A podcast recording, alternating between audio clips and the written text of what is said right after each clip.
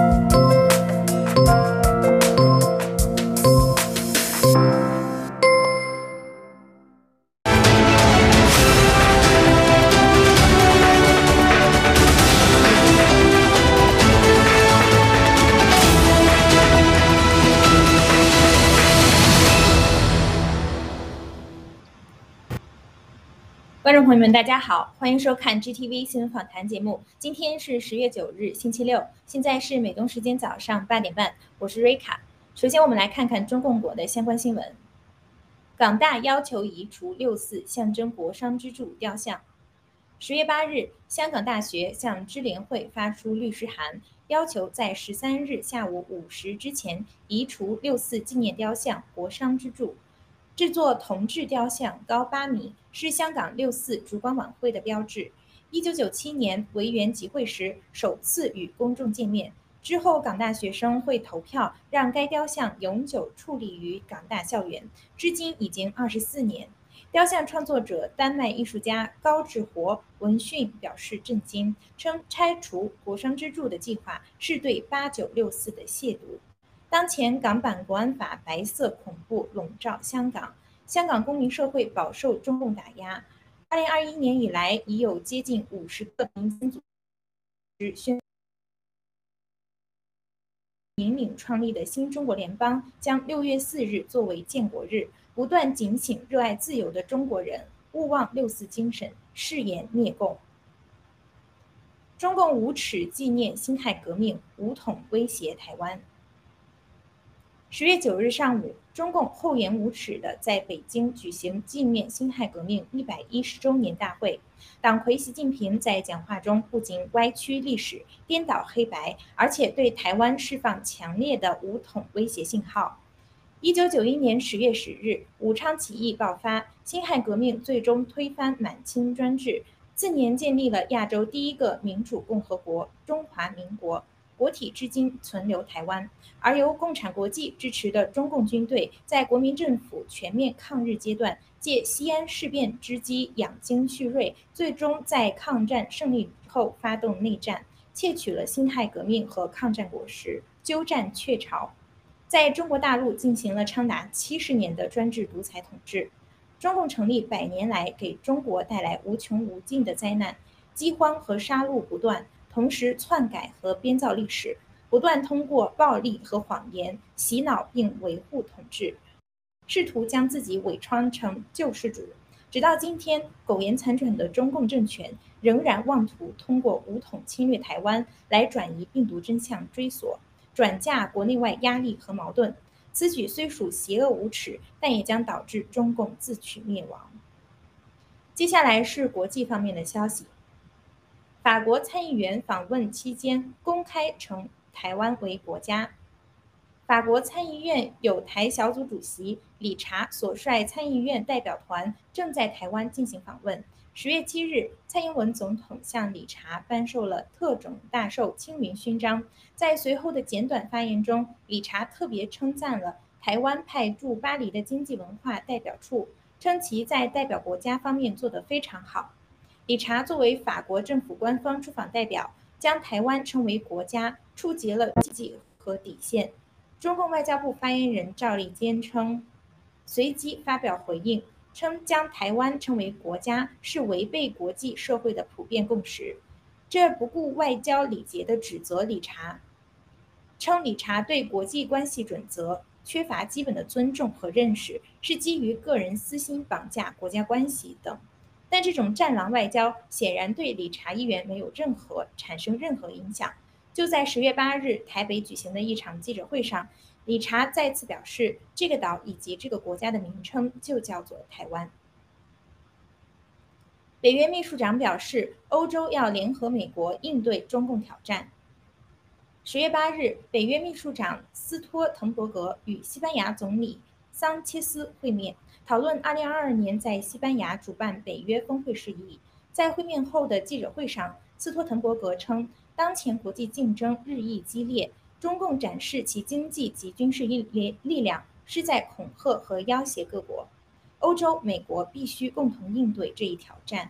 今年六月，北约布鲁塞尔峰会后的公报中就曾指出，中共的胁迫性政策以及近年持续增扩的核武库。都对北约安全构成系统性的挑战。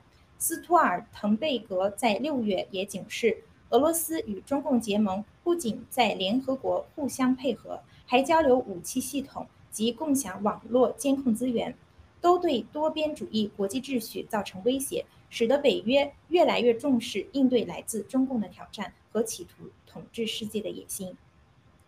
接下来看病毒及疫苗方面的消息。加州十五岁少年接种辉瑞疫苗第二针两天后死亡。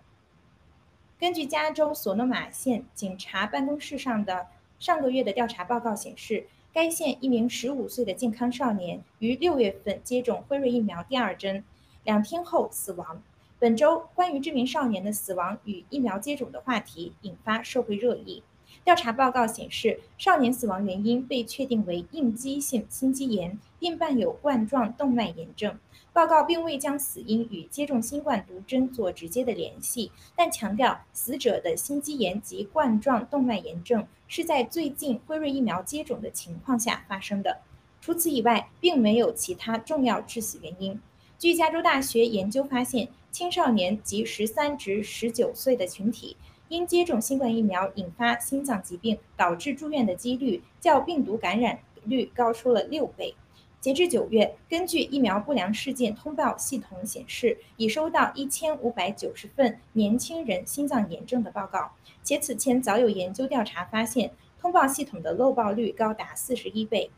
CDC 咨询小组早先曾发出警告，青少年出现心脏炎症与辉瑞疫苗可能存在的联系。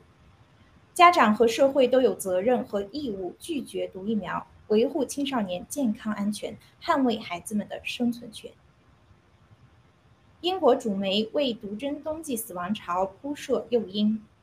截至本月七日，全球百分之四十六点三及三十六亿人口已至少接种一剂新冠疫苗。在英国，包括本月开始执行的中学接种令，该比例已突破百分之七十八点四。主流媒体和当地政府疫苗危害多方掩盖，但这不会阻止病毒及毒针导致的次生灾害的发生。本周，英国全国性媒体及地方平台接连发布通稿，警告英国将迎来五十年以来最糟糕的冬天。国家医疗服务系统领导人担心，今年流感将造成约六万人死亡。疫情以来，英国大量健康检查和临床手术已经取消或延期。卫生专家表示，医院和卫生系统承受巨大压力，更将无法应对激增的各类呼吸道感染病例。早些时候，主媒发布英格兰部分地区发生大肠杆菌水污染警告。人均财富高水平的萨利郡和肯特郡大约有六千五百户居民受到影响。昨日，东南水务公司表示，调查结果显示，受污染的水并未离开处理厂，但当地媒体提醒居民切勿大意。不管是在东南亚、美国还是含欧洲在内的西方国家，新冠疫苗造成的终身病患和死亡病例与日俱增。疫苗毒针是生化战争的辅助武器。控制人类基因，导致广泛死亡和人道主义灾难。以上是今天的新闻播报内容。接下来由主持人草根小哥和嘉宾大卫为我们带来今天的新闻看点评论，请不要走开。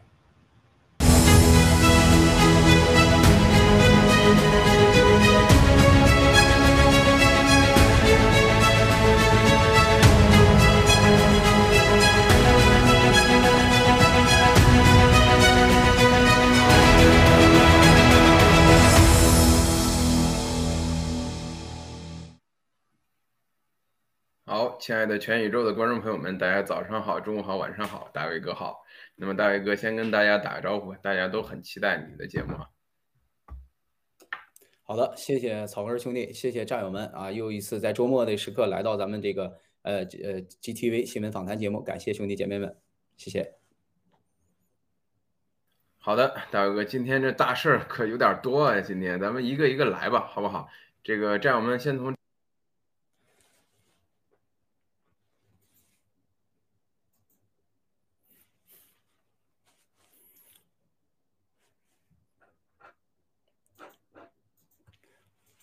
我现在我现在有点听不见你的声音，稍等啊。呃，sorry，sorry，sorry，我这麦没有打开啊。今天啊，这个这个大家关心的挺多的啊。先从大家最关心的啊，今天辛亥革命一百一十周年发生了很多大事儿啊，好几个大事儿。这个大卫哥啊，这个也挑选了有几条关键信息啊，大卫哥，我们一条一条来，好不好？呃，麻烦导播先切入第一张图片，好吗？都是有关联性的啊。习近平誓言与台湾统一啊，这个今天发誓了是吧？但是不用这个武力威胁啊。这个路透社，北京十月九号啊，国家主席习近平誓言要实现这个台湾和平统一啊，这个然后这个引发国际关注的中国声明啊，拥有主权岛屿紧张了一周之后啊，然后号称啊不使用这个武力啊，其中这个。可以说，这个这个习近平同志啊，大提这个孙中山啊，然后这包括这个大谈这个统一啊，是所有这个阻碍这个台海统一的啊，这都是要啊，是吧？然后受到最严厉的这个惩罚。呃，那么有一点啊，大卫哥就是说，呃，因为我发现啊，这咱们这个社交媒体上，包括现在的人啊，对这个国民党啊这个看法，中华民国的看法啊，我觉得可能跟跟我们这看法不是特别一样啊，因为这个中共它特别坏嘛。反正就是，但是中共它再坏，大家也不要觉得这个国民党它就是什么好东西，是吧？然后你像这个今年当时的大败啊，让共产党得胜，那么当年国民党的罪人他只有一个张学良嘛？啊，当然不是。那么很多人很奇怪，这中共这个今天郭先生还说了一句啊，就是说以孙以孙中山灭台湾，到底什么意思？那个，这个其实我我我知道的啊，这个大卫哥就是孙中山对共产党一直都非常不错，是吧？然后当时孙中山他这个理念就是联俄融共，是吧？就是可以说是给了共产党这个做大提供了最佳的这个机会啊。如果说没有这个孙中山的协助，几乎可以说就没有今天的共产党啊，没有这个孙中山，中共连接触军队的这个机会都没有。啊，什么所所谓的国共什么合作北伐之类的，对吧？然后这个孙中山可以说，别看是国父，国民党当年也是认了这个苏联，是不是认了苏共当老板了？当时孙中山建的这个黄埔军校，为什么周恩来这帮人去那儿这个去这个黄埔军校去学习深造呢？因为黄埔军校和北伐军都是苏共当时出的钱啊建的，是吧？然后苏共开的这个条件。啊，可以，那那就是让国共合作嘛，啊，这个就是发展壮大这个共产党啊，所以说严格意义上啊，这个大哥，我觉得这个孙中山呢和斯大林一样啊，这个都是这共产党共匪的爹啊，这这点没错。那么他现在啊，现在大哥他又提出来啊，这个大捧这个孙中山，包括今天呃习主席人民大会堂这整个画像都换成孙中山的这个头像了，是吧？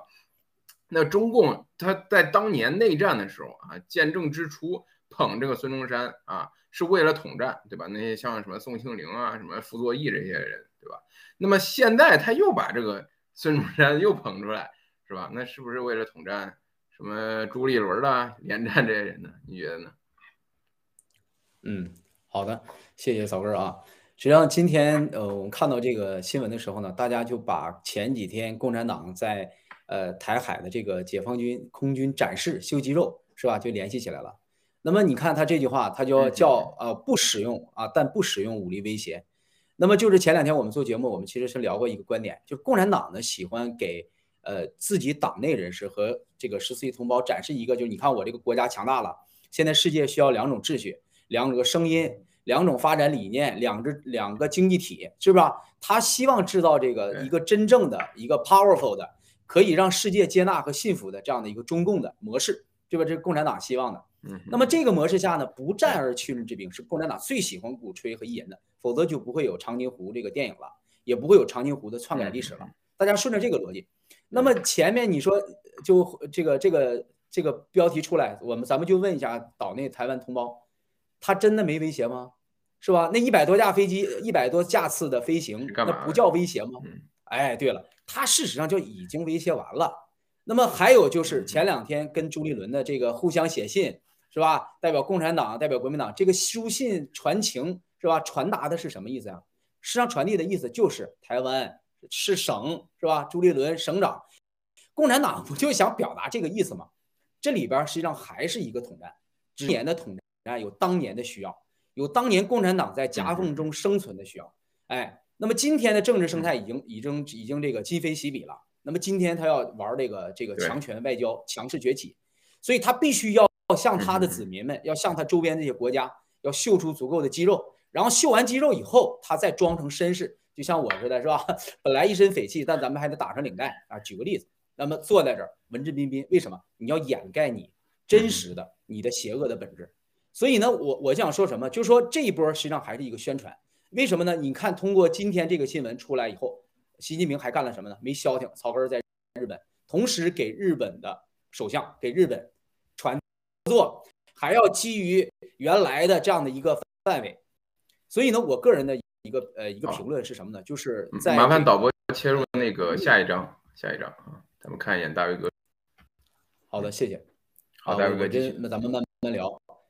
好，就是说，他其实是传递一个什么信息呢？就是在我二十大以前，我还要给这个国内的人看到我的实力，然后呢，给呃这个台海的这些真正想反共的，或者说真正的不愿意接受中共的这种呃这个一国两制和所谓的这个呃这个文统啊也好啊，不愿意接受共产党统治的这些人传递一个信号：你看，你有实力吗？我在你上空飞了，怎么样了？是吧？拜登要跟我这个要取消几项贸易协议了，是不是重新洗牌了？你能怎么着？其实就是就是用这种方式来给台海来施压。那么施压完以后，能达到他的政治目的，那就叫什么呀？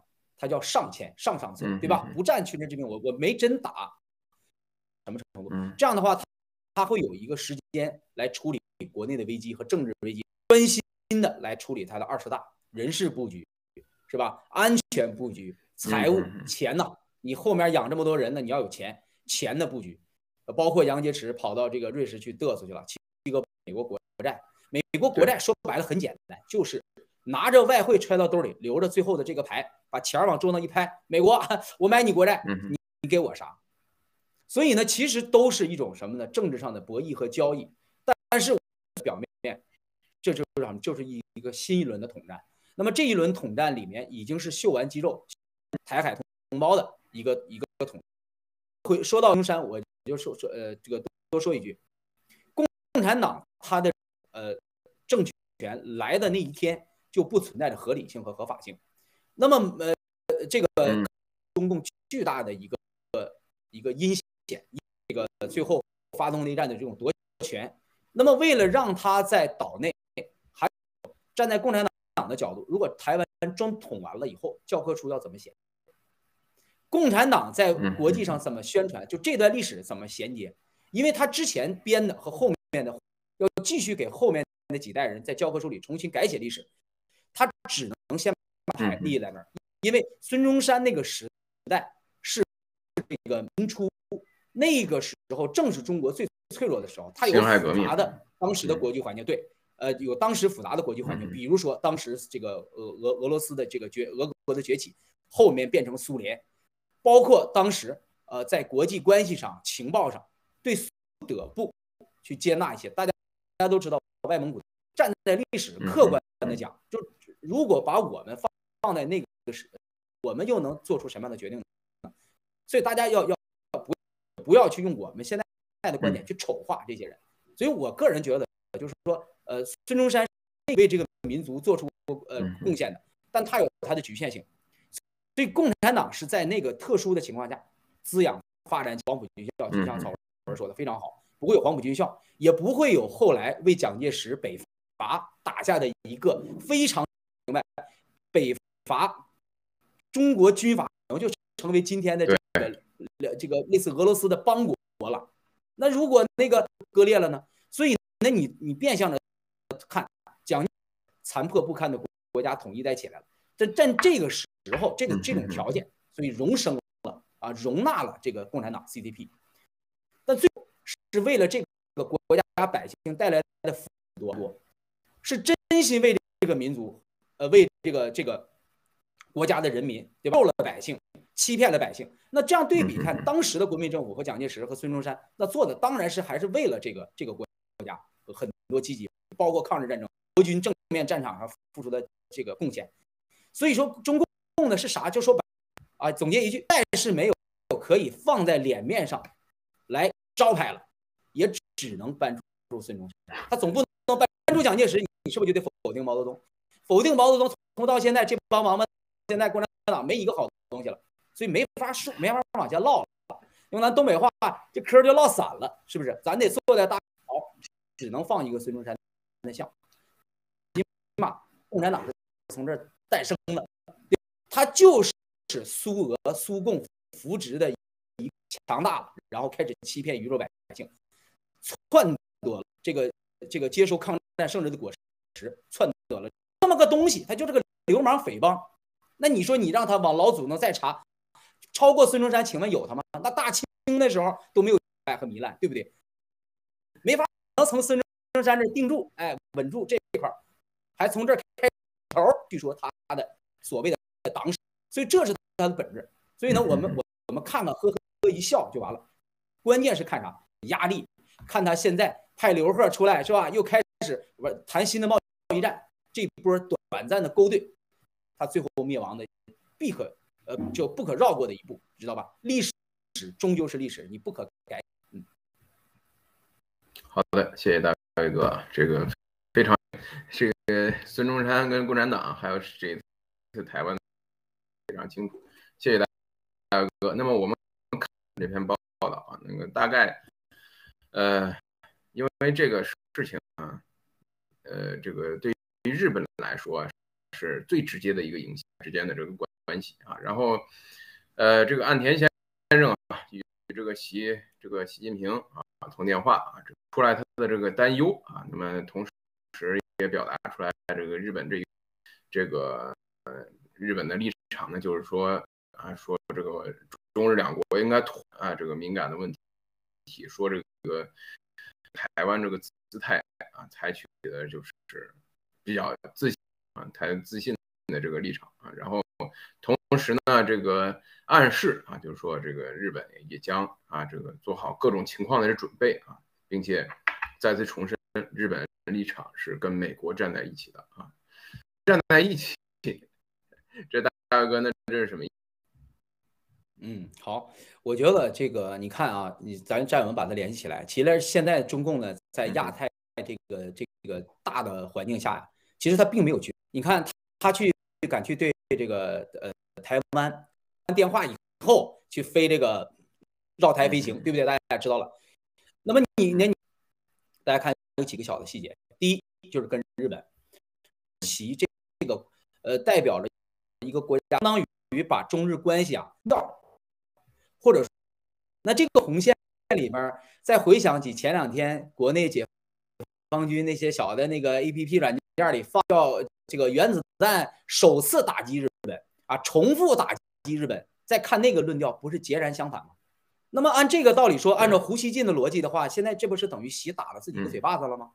是吧，兄弟？战友们一看到这个一点，所以这就是什么呢？这就是哎，对了，永永远假虚伪的外是吧？外宣，战友们一看到这个一点，然后这就是呢因是什么呢？这是中共共产党永远是为什么？对了，共产党养的假的和下这个虚伪的外这个大外宣是唱白脸的。啊，你得听中央，中央最后对吧？出手永远是伪呃真正的这个呃 CDP 意愿的。你看，这就是这种共产党的这帮王八蛋。狗先叫完，狗对了，狗叫完，然后主人再来，显示这个主人他还是很文明的，是吧？还是。很很那个这个呃可以和日本狗叫完，然后主人再来来收拾残局来，来以显示这个主人他还是很文明的，是吧？还是很很那个这个可以和日本人民、日本政党相处的。所以这种东西都是外交辞令，他他当然清楚，如果日本、印度、澳洲真正的包括我们前两天提到的这个 AUKUS 这个呃协调以后，真正的进入敌对，中共会是什么德行？对吧？解放军在南海，在在这个东部战区就那点实力，叫白了，那你说咱们互相扔核子弹吗？原子弹吗？共产党当然没那个尿性。事实上来讲，现在我觉得是什么呢？中共在争取一个时间窗，这个时间窗就是靠哎欺负欺负弱者台湾，秀秀肌肉，然后呢再和美国，哎你看美国咱俩还得做生意，咱俩谈，咱俩聊好再协商。然后日本呢，日本你看我们还是有可以合作的嘛，对不对？这叫这叫什么呢？这就是争得了一个短暂的这么一个真空期，还是把国内的政治危机、经济危机缓解掉，然后让二十大之前顺利的安排人事布局，就是我刚才说的，这还是他的一个核心目的。所以说，中共现在最大的问题还是它来自内部的这种压力，这是他事实。你的经济都什么德行了，咋不提了呢？对不对？那你否则的话，你不害怕？你最近管制外外外汇干嘛呀？你这事儿咋不咋不多聊一聊呢？对不对？还有你为什么让阻止这个数字货币所有的交易啊？一刀切呀？呃，工商银行现在是不是不让你外汇开户了？十一月几号？十四号吧，战友们，这都是实事儿。嗯，为什么这些事情爆发在最近？你看七哥的大直播，为啥这个时候七哥谈地方债，都是跟共产党命门相连的？这是他怕的，也是他掩盖不了的。哎，恒大，恒大你活着呀，对吧？你中央继续扶啊，对不对？这是这是关键。所以呢，我觉得对日本的这波一都是在周边。呃，整个呢亚太地区其实找一个局部的稳定平衡，然后呢，下面他接着干他国内那点那点事儿，见不得人的勾当啊，然后老百姓还挺开心呢，是吧？长津湖你看也赢了，歼灭美军多少，那个编呗，对吧？然后你看日本也跟我们服软了，是吧？美国又给我们贸易战又开开门了，是不是？这个你看啊，这些联系起来，再去给国内洗脑，你看国内国内的这个无知的人又嗨一波，又兴奋了，对不对？这个这是他的这个阴险，嗯，谢谢。OK，谢谢大伟哥。这个政治啊，这个永远是台上一套，台下一套啊，是吧？没错。这全世界最关键，大伟哥，全世界也都配合啊，然后也配合了这么多年。呃，这种桌子下的这个政治，导致今天人类这个灾灾难。我相信，这个未来一定会得以改变。咱们新中国联邦一定。我稍稍补充一点，能够帮助世界改变这个。嗯，OK。好。呃，那么麻烦导播，咱们进入下一章啊。嗯。哎。请讲，大伟哥。好的，我说我说这个，你看他那个里边说了一句话叫对话，大家还记得当年朝鲜问题的六方会谈吧？是不是这个余音绕梁吧？还是你看六方会谈，共产党就是哎谈啥事儿都好谈，这一谈三年五年，然后呢，在美日美韩这个北韩和南韩和日本之间去找这个 balance，然后呢再给美国看，你看我中共起到什么作用？这就是共产党玩那一套，哎平衡这些关系，然后把事情拉长。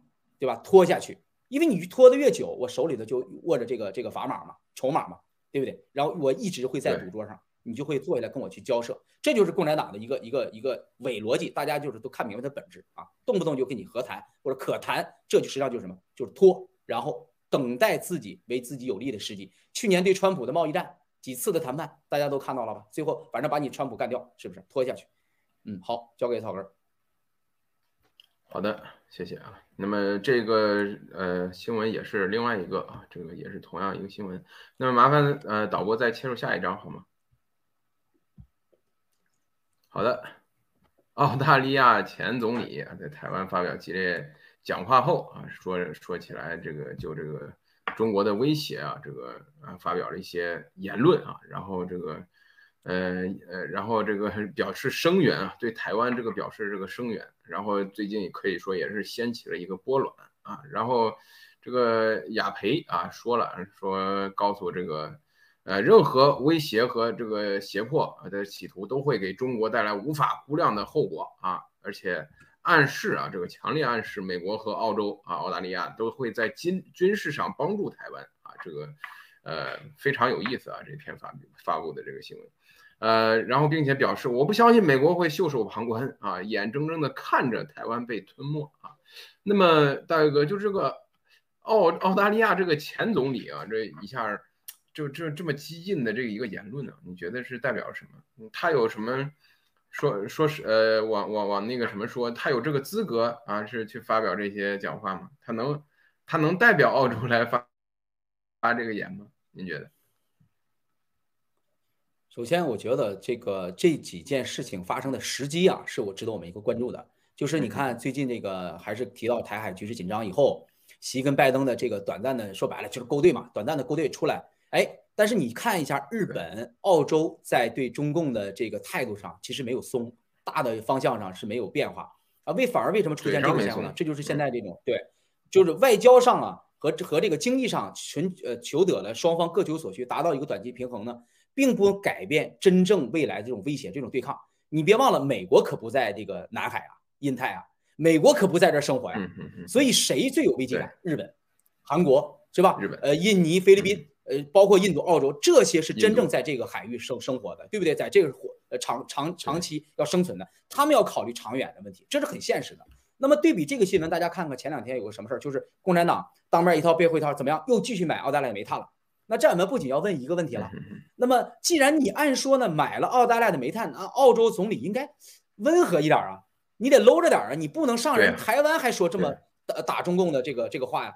这个是很有指向性的，这就是一个呃态度性的问题。说明啥？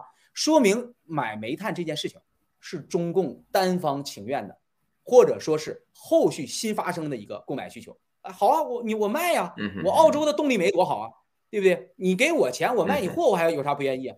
我我卖着你的货，我还得骂着你是王八蛋，对不对？但是我在台湾说这个话是什么？是我政治上的一个态度。还有呢，未来在澳洲和台湾这个隔着这个南海大洋上。必须得有人先做出来，第一个动作就是握手、团结、合作。如果没有人先迈出这一步，永远都是等着对方向我走来，这是被动的。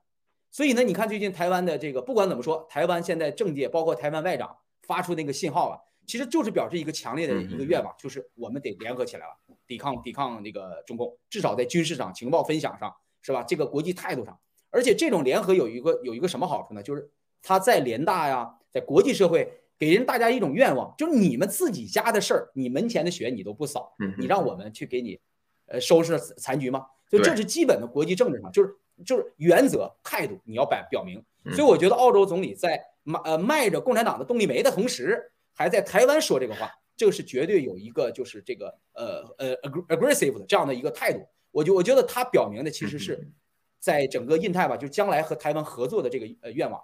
另外呢，大家别忘了，澳洲在呃，你像前两天有新闻，关于一会儿咱们谈到核潜艇，它的军事上啊采购啊，还有一些这个防空武器啊，包括在澳洲呃这个两个岛屿，就是东西两岸的军事基地的重启啊，就我们看军事方面的话，如果你关注，你会注意到澳洲的军事动作很有前瞻性和一个战略性。那么它都在做呃带领着这个反共的这样的一个一个呃军事前沿吧，也走在前面的，包括提到的 AUKUS。那么台湾和澳洲的这种合作。也能加强双方在在国防上的这种支持。澳洲的这个科技、军事武器啊，也是呃跟着美军走在前列的。所以我觉得这里边也是传递的一个重要信号，就是说大家联合起来来抵抗中共，对吧？别让他白这个只是秀肌肉，我们要有态度。所以呢，呃，这个新闻出来，我那我们能看明白，就是说什么呢？中共啊，其实你吓倒不了真正的那些呃这个这个呃亚太的这些人士，你只是短暂的占到一个上风。那么谁把王南海？和整个的这条岛链控制住，谁是王者？那现在大家看事实，不还在美军和这个印太的这些联盟的盟友当中控制的下吗？包括日本，对不对？所以中共这么作下去，踩着油门，最后必然会导致全面的反弹。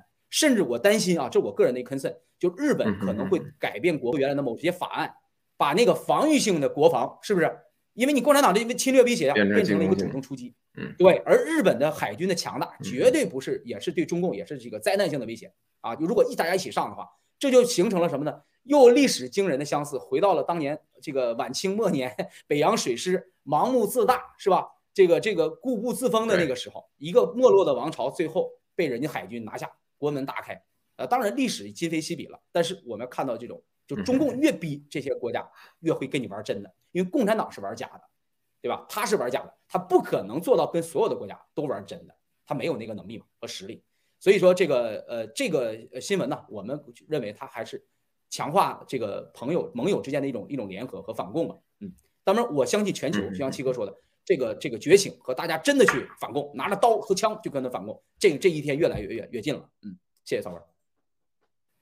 好，谢谢大卫哥。这个新的仇恨，这个很有可能啊，这很多人都担心啊，啊这个过去就这一次通过这个共产党这个作死啊，尤其是带着所有华人啊一起死这个过程啊，可能会积累这个新的仇恨。那么就算未来这些人啊，这个灭了共之后啊，然后那新的仇恨又诞生了，对吧？你看，就光过去这个侵华这个事情，日本侵华，包括这个八国联军这个事情，让中共现在谈了一百年啊，这还在利用这个事情。那么一旦真正的这个像大卫哥您刚说的那种发动这种这种攻击啊，这种这种大规模的这种行为，呃，很有可能会积累新的这个仇恨，包括这个排华的这个运动啊。我就在有的时候就在想，如果说没有郭先生新中国联邦的情况下，估计华人就哪怕灭了共之后，也是不可能拥有未来的，是无法跟这个世界是并存的。那么现在当然一切都不同了。OK，呃，那么我们接着来看下一个话题吧，导播。麻烦切入咱们下一张图片。OK 啊，这个最近这挺热闹这个事儿啊，就是说这个美国这个核潜艇啊，这在这个南海地区啊水下碰撞是吧？这个美国这个核潜艇啊，这跑到南海啊，这个跟跟跟南中国海是吧？这自己撞了个东西撞坏了是吧？然后这个这个这个返回美国啊，导致而且这个撞撞击这个事件啊，这个还导致十一名这个水手受伤啊是吧？然后那个还甚至说，呃，这个这个事情搞得呃还还还挺严重啊。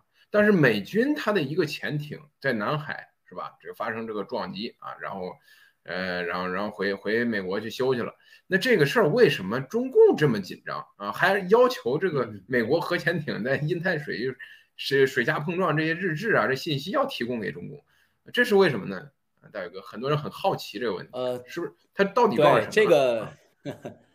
好，谢谢啊，这个这个新闻啊，草根儿，呃，真是也是很敏锐啊，呃，战友们，就是因为我们每天资讯太多了，太多了呢，以后呢，就是有的时候呢，有一些信息啊，很诡异的事情，就是可能我们就容易麻木了。另外一个呢，美军啊，大家知道，你美国呢，不管怎样，除了涉及到国家安全或者有一些呃核心情报的东西，它不会披露以外呢，它事实上它是有一个相对公公平透明的这样的一种一种这个国家的这个舆论氛围吧。你你像。呃，美国有有它的国防部，对不对？有海军的那个平台，就是我我们所谓的叫叫叫文宣吧，就是它有一个常规性的报备啊，我这今天挺去哪儿出访啦，我遇到什么了？大家你看那个中国共产党那个网站，那里面一点开，此链接不存在，是不是？一点开啊，这个该网页四零四，就为什么呢？就是中共啊，太多东西不敢给给你这个让老百姓知道，但是呢，你老百姓的东西全是我的，所以呢，军民融合说白了，不就这么回事吗？是吧？打着老百姓民用的东西。来孵化军事产业，对吧？那么这个这个新闻为什么它的这个内在含义在哪儿呢？首先是源于这个二号，就这个事件发生在是十月二号的这么一个事儿。然后呢，美国的媒体报道呢，它并没有真的就说的很详细，比如说地点在哪儿，location 没说清楚。一会儿我跟大家说啊，这块恰恰是核心亮点。就是然后他说什么呢？他说这个十一名十一名这个这个水手受伤是吧？潜潜潜艇员受伤。对，关键来了。我昨天出了这个新闻嘛，我们就哎，这在军事上的来看，这实际上这事儿不小，十一个人能受伤。大家知道这个是这个呃海狼级，简单给大家说一下啊，有很多战友都很就都是军事迷。海狼级核潜艇，它事实上来讲，在美军的现役潜艇的这个呃作战单位里边啊，它是一个主力的，尤其是在长期带航深潜任务当中，因为它静音性能是最好的，而且它的这个载弹量、打击能力。还有呢，这个这个对整个呃航空编就是这海航啊，就是这个这个我是太那叫什么这个航空母舰啊，整个这个编编队的防护能力它是最强的，甚至有的人称呢，就这一艘海狼级潜艇能摧毁一个航母舰队，指的就是它的武器搭载、它的静音隐身性，还有什么呢？就是长期在海里，就像一个猎手一样，是吧？潜在海洋里，它这个威慑力，还而且它带有核弹，带有核弹意味着什么？它这个移动的这种级别的撞着礁石不太可能吧？对，没错没错，它这个呃就是你看不见，你不知道海底什么时候有一颗呃这个核弹头的这个核弹打到这个各大城市，对不对？这是现代国际改变国际社会核力量的这个终极武器，所以我们特别强调核潜艇。共产党是最喜欢、梦寐以求有拥有美俄的这种配备的。好，我简单说，这艘核潜艇这个海狼级潜艇在水下航行的速度是非常快的。那么十一名呃呃这个艇员同时受伤，证明什么呢？证明这个速度是非常快的一个撞击，这第一。第二，证明这是一个大型的物体，它不是说磕了一个小的。这个呃核潜艇有这个壳有多坚硬呢？大家知道，在北冰洋下面有巡航任务的那个核潜艇啊，破冰，这个潜艇直接升起来，啪，北冰洋那个厚冰层可以打穿，可以覆就从冰层里升。冰层。所以它的这个设计流线型，还有它的简单的体壳，而且它是单元块呃作作战，就是单元模块的组装的潜艇。简单说，潜艇可以分成十来个、十八个块。剁开以后一块一块的，便于怎么样？就是维修啊、升级啊。它核动力在一块，武器在一块，然后呢，人员配备指挥室，还有呢，雷达体系都是独立的单元模块，这非常牛的。那么这样的一个潜艇，我就问，我就问草根兄弟啊，我天天在南海这条线走，我天天走，我不知道水下有啥吗？我有雷达，这么强大，它深潜可以达到六百米，那说明什么？说明我这个的理解啊。哎，对了，就是我正常这条航线站稳。它是南海啊，可不是什么稀奇古怪的一个你没去过的海。美军在那儿没走过吗？美军天天在那儿走，为啥发生这样的事儿？那说明在一个常规这个行进的航道上、航线上发生了改变了航道上的某种这个这个不存就是没有预判的一个物体多出来一个东西。那这东西是啥呀？而且本来我们还在猜想是吧？是不是操作失误或者怎么样？好了，赵立坚主动来接盘了。赵立坚说啥？请美军。公布出来，你在哪儿出事了？你的什么情况？有没有核泄漏？战友们，你要注意他说话这个心理，他是一种幸灾乐祸的，对不对？他是一种希望你说出来你怎么样了？那相当于兄弟，咱俩现在这个在这屋里打仗啊，咱俩咱俩在这在这比划，说我跟草根闹着玩，你打了我一拳，我打了你一拳，打完呢，草根捂着肚子出去了。这个时候呢，占了便宜的人会说：“哎，草根，你跟大家说你哪儿受伤了？秀一秀啊！你咋回事了？”嗯嗯，对呀。我想看你热闹，我想让你受受你那个身上的伤痕，是吧？以证明怎么样出这口气嘛？所以这个心理就不对了。那在南海，那你你这个呃共产党，你应该去去研究它这个发生什么了吗？好，这有几种猜想啊，我们只能说猜想。按逻辑上，第一，这条航道并不是什么神秘航道，所以我觉得应该是解放军在前面的这个活动当中，大家知道中共大量的呃这个假冒商船和民间的渔船啊。大那个渔船很大，作业到南海，还有像那个，就是我在那个大卫多人士节目里提过，就是中船那个这个重工里边生产的一些大型的挖沙设施，或者是一些大型的那种沉海装置，就是它在海里挖沙的这些呃，在南海作业啊，留下了很多海底的这种基建垃圾，还有就是某种解放军有可能啊，他也动用了某种武器类的东西，但他打着商船和这个民船的东西沉在海底，美军那难免嘛，就是没有这个防备。吃了个什么呀？哑巴亏，相当于，嗯，所以共产党才有这个这么这么积极。另外呢，他也想知道，哎，我这个东西伤到你什么程度，或者说我这个损失，他认为我无所谓，我不计。但我觉得打了你海狼级核潜艇，这个是个丑闻啊，啊，这个我抓住你，好好损损你美军。共产党善于干这个事儿，就是哪怕我损你一下，我也愿意，对，逞一个面子和口舌之勇。还有就是他也想评估一下这种东西对他带来的伤害有多大。来后面是不是还要干这个如法炮制干这个事儿？这这都符合他的心理嘛？所以，我我们只是简单的猜想和分析。但赵立坚的表现绝对不正常，绝对不是正常，应该他去操心这个事情。而且这么高调该说的，应该是中共占了某种便宜啊，占了某某些便宜，美军有一些吃哑巴亏的这个这个这个情况，所以他才会这样高调的用外交口来说。我觉得正常来说应该是军事口，是吧？军事人员在海底进行这个呃摸排，到底发生了什么？我们会不会遇到同样的问题？但是他这么高调，所以这个事情我们看下来啊，就中美现在就这个之间那种较量和对抗啊，其实在军事层面还真的是危如累卵啊，真的是这个这个呃这个很很危险的一个，因为共产党的野心不要低估它，对吧？不要也不要这个高看了美军整个对南海的一个控制，所以，因为他他怎么样？他现在有这种绥靖政策和勾兑的这种存在，包括军事层面。如果一个判断失误，也可能让中共啊偷袭一下，或者是在台湾做出点超出我们的底线的事情，都有可能。所以绝对不不可能把这种东西排除。所以我觉得这个事情还还要持续发酵，看一看后面发生了什么，包括美军后续的报道，好吧？我觉得这是一个很大的东西。首先我们分析了嘛，按它的速度撞击的伤害量，哎，对。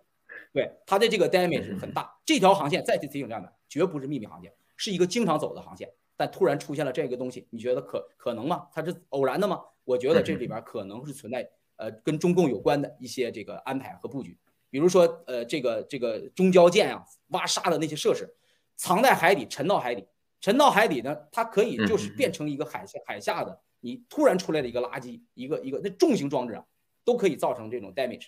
嗯哦，只是我的一个个人猜想啊，嗯，不负任何责任。好的，大哥，这个这个在这个时间点出现这个事儿，大哥，你这个刚才说的，我觉得非常非常有道理啊。就是现在，尤其是正在台海这个局势这么严重的这情况下，中美又要重新搞这个贸易协议啊，要把之前贸易协议作废这个前提之下，嗯，是吧？然后搞这么一下啊，这个中共大家都知道司马昭之心嘛，这个非要打台湾这个事儿都知道，对吧？那么你这个。还有美国的主力的这个核潜艇是吧？对，出这个问题。谢谢啊。嗯哼，对，我再补充一点，就是战友们要知道，这个核潜艇这个测绘的它的雷达能力呢，实际上是什么呢？也有一种反雷达，就是干扰的这这种这种能力。所以呢，也不排除什么呢？就是共产党用了一些水下的，因为中我知道这个解放军一直在南海啊放雷达列阵，就是一观测美军的核潜艇的这个航行轨迹。第二就是用那个干扰性的水下的那个无人机来干扰美军核潜艇，它既探测你美军的常规航道，比如说你常规航道，举个例子啊，比如说你是这么一个弯，那么我就在你常规航道上设置一些干扰，引发你去偏离你常规航道，然后呢，在外面的地方可能有他他安排的就是陷阱或者是一些东西，造成美军的这个 damage，就是这种伤害，然后这个这个这个东西可能之前啊某种原因没成，那叭这把中了，中了他很 happy 啊。对吧？你来美军，你说说你咋的了？对不对？就这种就是一种让外交口来说这个话，干啥？刺激、挑衅，加上去炫耀这个，对不对？他也特别想评估美军造成多大的伤害，所以他马上回到关岛了嘛。是的。所以这个后后面我们如果比如说我们能看到那个呃核潜艇撞击那个面儿，或许能评估出来。美国是有专家的，军事专家很容易搞清楚是什么东西。嗯，好，谢谢。嗯嗯嗯嗯。好的，谢谢大卫哥，这一点我我我跟你想法一样，我觉得肯肯定更多的是一种干扰装置吧，啊，导致他们雷达失灵，或者说突然间这个这个失控啊，这都是有可能的，这也是一种威胁吧。除了这个炫耀之外啊，这个尤其是在这个节点上，OK，那么这一点啊，我这个其实这中共有的时候就逞一时之快嘛，这一点只能说更加的，呃，可以说引起美国美军美军的或者说美国的这个注意吧，或者说可能更多的这个。激怒啊，激怒对方都是有可能的。OK 啊，那么呃，导播麻烦咱们切入啊下一个话题啊，这个是国内的这个大事儿啊，这个呃大卫哥啊，这每天现在每天这个新闻啊谈不谈不完，我我不知道这个大卫哥您回想一下啊，这个当时去年的时候，二零年还有一九年，因为您做这个节目比较比较早嘛，最早那个时候啊。那时候谈每天谈论的话题都是跟根据你以往的这个经验啊，谈一些这个过去发生的这个事情啊。那跟现在比，每天谈当天的这个话题，但是每天有这么多重磅这个新闻啊，真是这个回想起来真是挺那个感叹的，是吧？OK，那这个新闻呢，那是关于美团的啊。哎，你讲，大哥。好，没事儿没事儿，听你说。好，看看这个新闻。OK。关于美团的这个新闻啊，这个美团因为这个违反反反垄断法，被处以五点三三六亿啊，就是人民币三十四点四亿美这个这个罚款啊，同时呢还有十二点九亿的退款啊，要给这些商户退款，因为触及了这个中共的这个反反垄断法了啊。那么，呃，之前这个郭先生就有爆料啊，说这个，呃，说这个柳传志先生啊是属于这个。哎哎，这绿帽啊，这个绿帽党的，对吧？感觉是跟这个中共被中共戴了绿帽子啊，是很安全的这么一个企业家，没有什么所谓的红顶商人，这是绿顶商人，对吧？那么现在这个，呃，现在这个中共开始对这个美团开始动手，而且是以这么严苛的一个惩罚这个行为啊，你觉得这个又是一个什么样的信号呢，大哥？嗯，好，啊，我觉得这就是跟之前啊，这个共产党强势介入这个叫文化产业，呃，这个文化圈，包括大家知道的这个家教行业啊，你像新东方，然后呢还有游戏啊，所以呢，其实你把它归为都是什么呢？整个共产党对这个民企，其实这个国国营企业在里边也扮演了一定的角色。大家你只是说我们现在国内的经济现在迅速的下滑，你说国营企业在里扮演什么角色？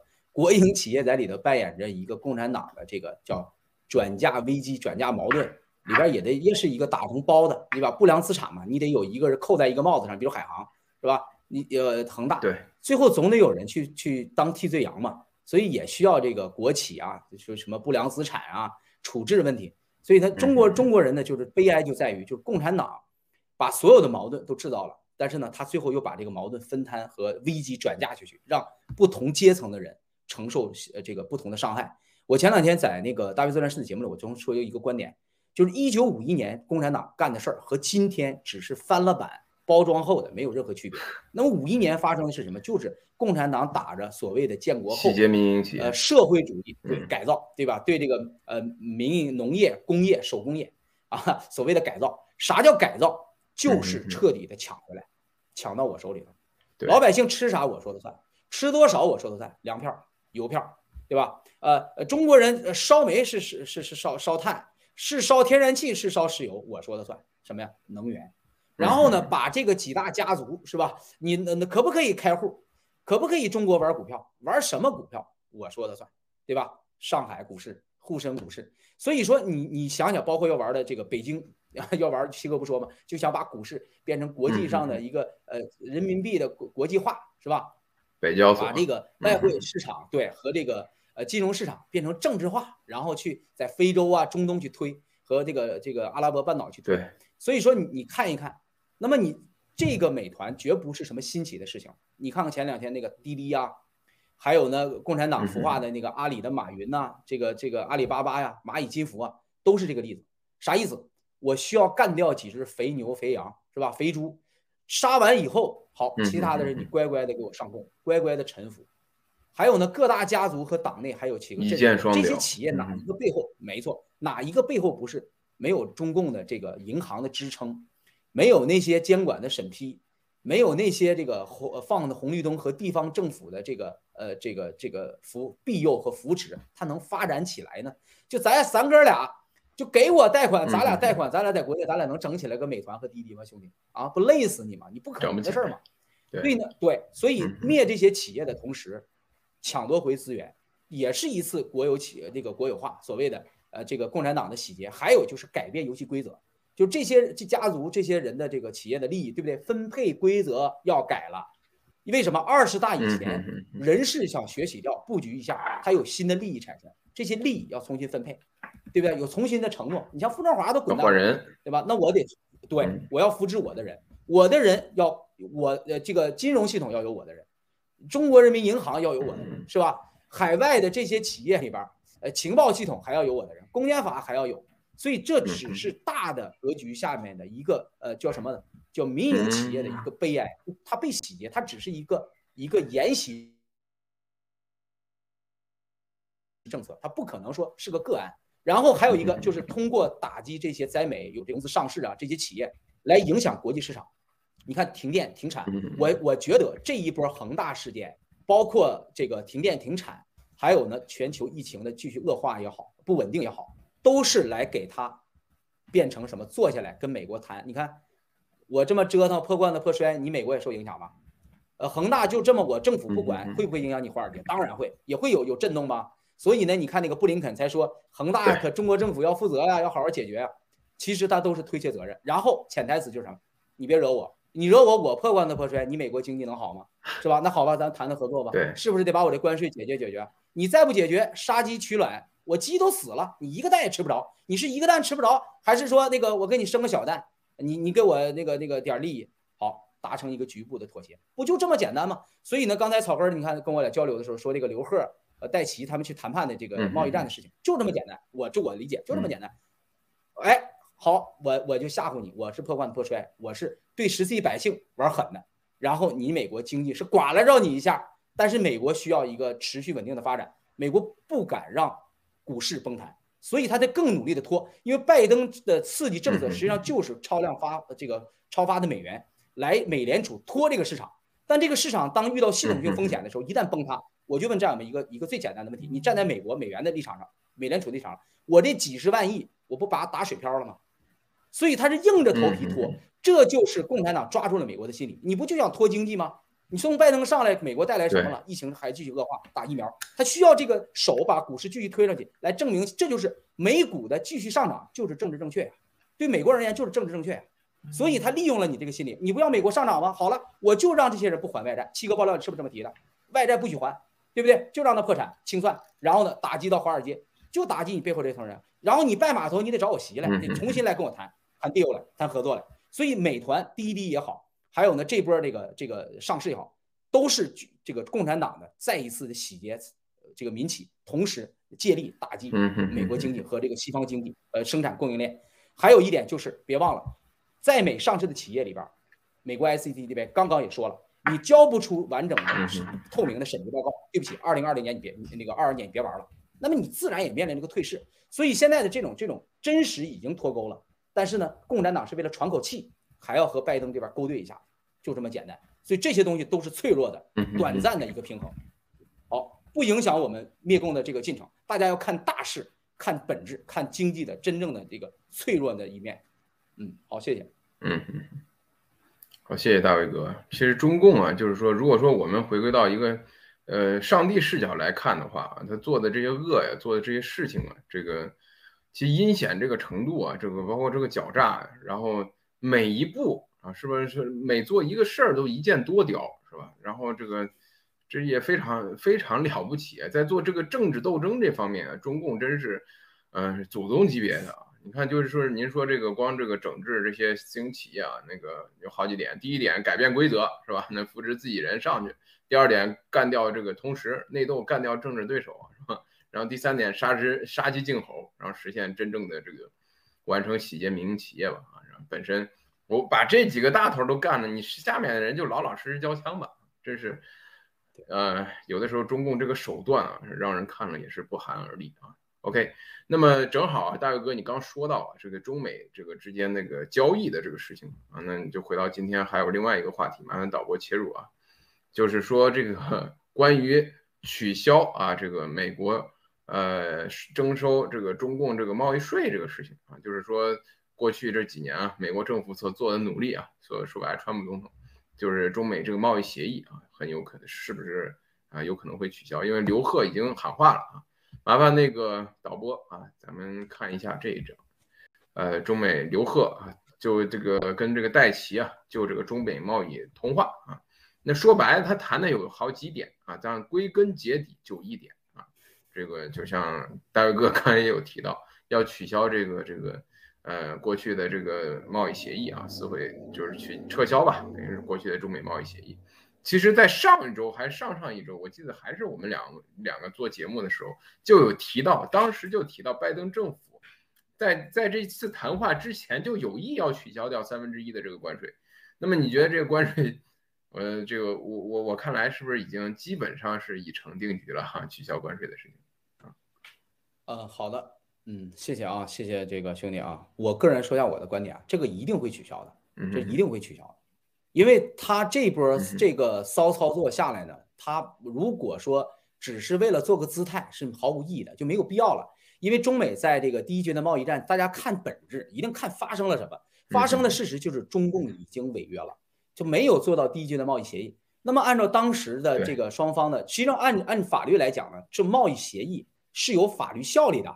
别忘了，川普总统执政的时候是说过，如果第一阶段不执行，将面临着什么什么。大家想没想到？那个面临着什么？就是刀啊，捅你啊！你要有惩罚性的 punishment 这些跟进的。对。所以说这一波出来，就是共产党说什么？大家战友们就老看表面，后面那东西老忘。他是承受不那不了后面的中美国的惩罚，所以这个其实听上去是解解了，当然也是解了啊，解了一个，但它只是解了最紧的这根绳子，是解了后面美国那个 punishment 是那个惩罚的部分。另外一点就是什么呢？大家看到就是这个这波勾兑是这样的，我问战友们，中国外汇就那些，你现在说我出口，你你看我这个关税，我要你找不回来，就是这个顺差，呃，找不回来了，那这个钱哪儿去了呢？七哥已经给我们答案，买你美国国债去了。所以他其实对美国而言，战友们没捆这个损失啊，没损失啊。而拜登还背了个什么呢？你看，你川普就站在拜登的立场啊，就是我这么完全是个人的理解，站在川呃拜登立场，你看川普你定了贸易战是咋样？你得着啥了？那共产党就就这个这个这个破罐子破摔，也没给你拿回来那这个更多的，也没辙。那你看我，哎，没辙，我用这招干嘛呀？你看他买我国债了，相当于共产党把左兜钱掏出来了啊。悄悄的给到美国，实惠还是美国呀，给了美国了。然后那右兜呢？你看那个比划比划啊，你看我这个关税我不给你卡那么多油。大家想一想，你大头在关在国债这儿呢，你还不还是买美国国债？杨洁篪跑那去嘚瑟啥去啊？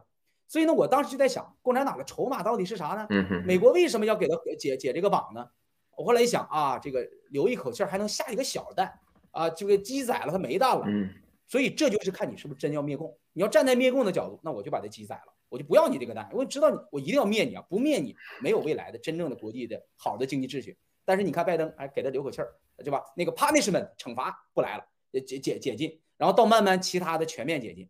但这里是需要时间的。如果国内的生产和经济跟不上，请问现在美国就给你不就没有关税了？你 made in China 能能出口出了还多少的这个有呃这个造出产能啊？